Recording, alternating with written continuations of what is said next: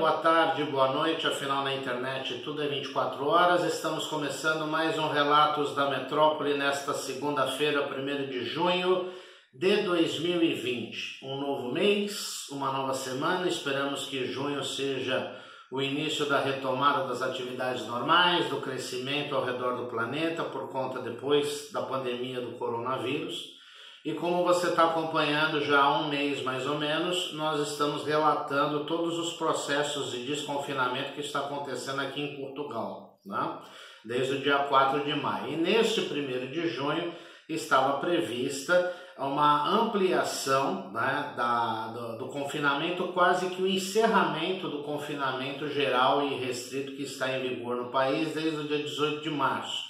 No entanto, nos dois processos de desconfinamento que antecederam este 1 de junho, ou seja, 4 de maio e 18 de maio, houve um acréscimo, houve um acréscimo no número de contágios do coronavírus, principalmente na Grande Lisboa e aqui no Vale do Tejo, onde nós estamos, e isso daí vai dar uma refreada em algumas decisões é, de Portugal, né, do governo português, junto com a Assembleia da República, com o Conselho de Ministros. Ou seja, toda abertura ela passa antes por um processo de estudo. Isso está acontecendo em qualquer lugar aqui na Europa. França não, tá, não, não está sendo diferente, Grécia não está sendo diferente, Itália não está sendo diferente.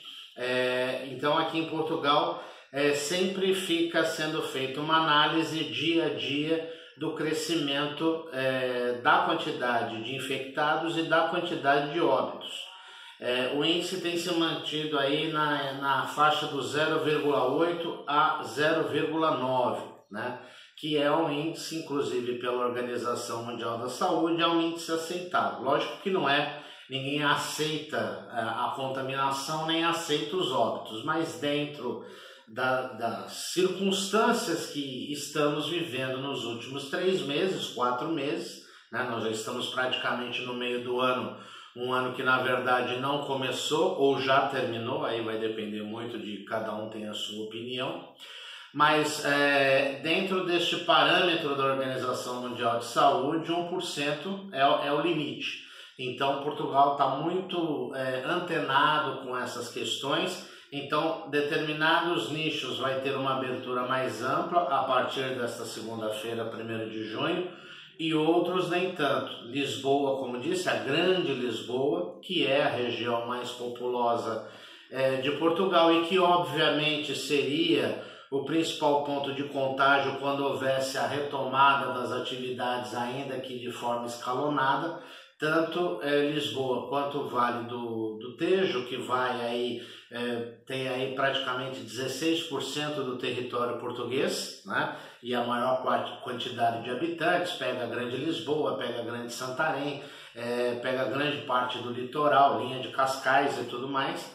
Então, essa região, essas duas regiões, elas merecem mais cuidados. Ao contrário do sul, né, no caso da Albufeira, por exemplo, do Algarve, que na verdade já teve um número baixo de contágio de mortes, e o norte, que em que pese ter tido um número maior de contágio e um número maior de mortes, lá talvez a, pela necessidade ou o confinamento ele foi, digamos assim, mais respeitado ou teve um tempo maior e aí os índices da região do Porto, Braga, Famalicão, Guimarães estão inferiores ao, aos índices de Lisboa e Grande Lisboa.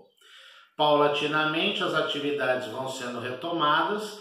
O campeonato português volta nesta semana, a partir de quarta-feira vai ser retomado as disputas da Liga Nós, que é o campeonato da primeira divisão de Portugal, e outros campeonatos ao longo da Europa, além do campeonato alemão, que já foi retomado e que de uma certa forma podemos até dizer que já está decidido para o Bayern, né?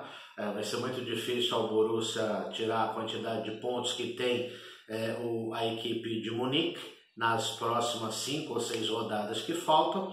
Então os campeonatos estão voltando e só os campeonatos de futebol.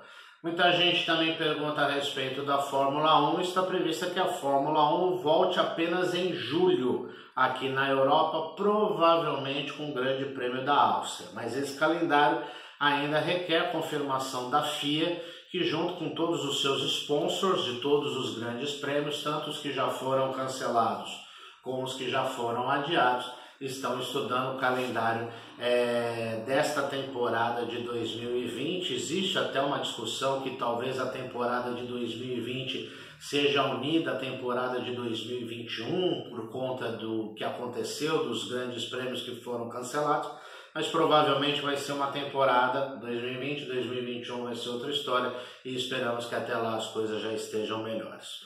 Você continua nos acompanhando, dá aquele like, se inscreve no canal para que a gente possa fortalecer é, as nossas opiniões e as suas opiniões e não se esqueça de comentar. Todo comentário é bem-vindo, toda crítica positiva é muito construtiva. Uma boa semana a todos e até o próximo programa.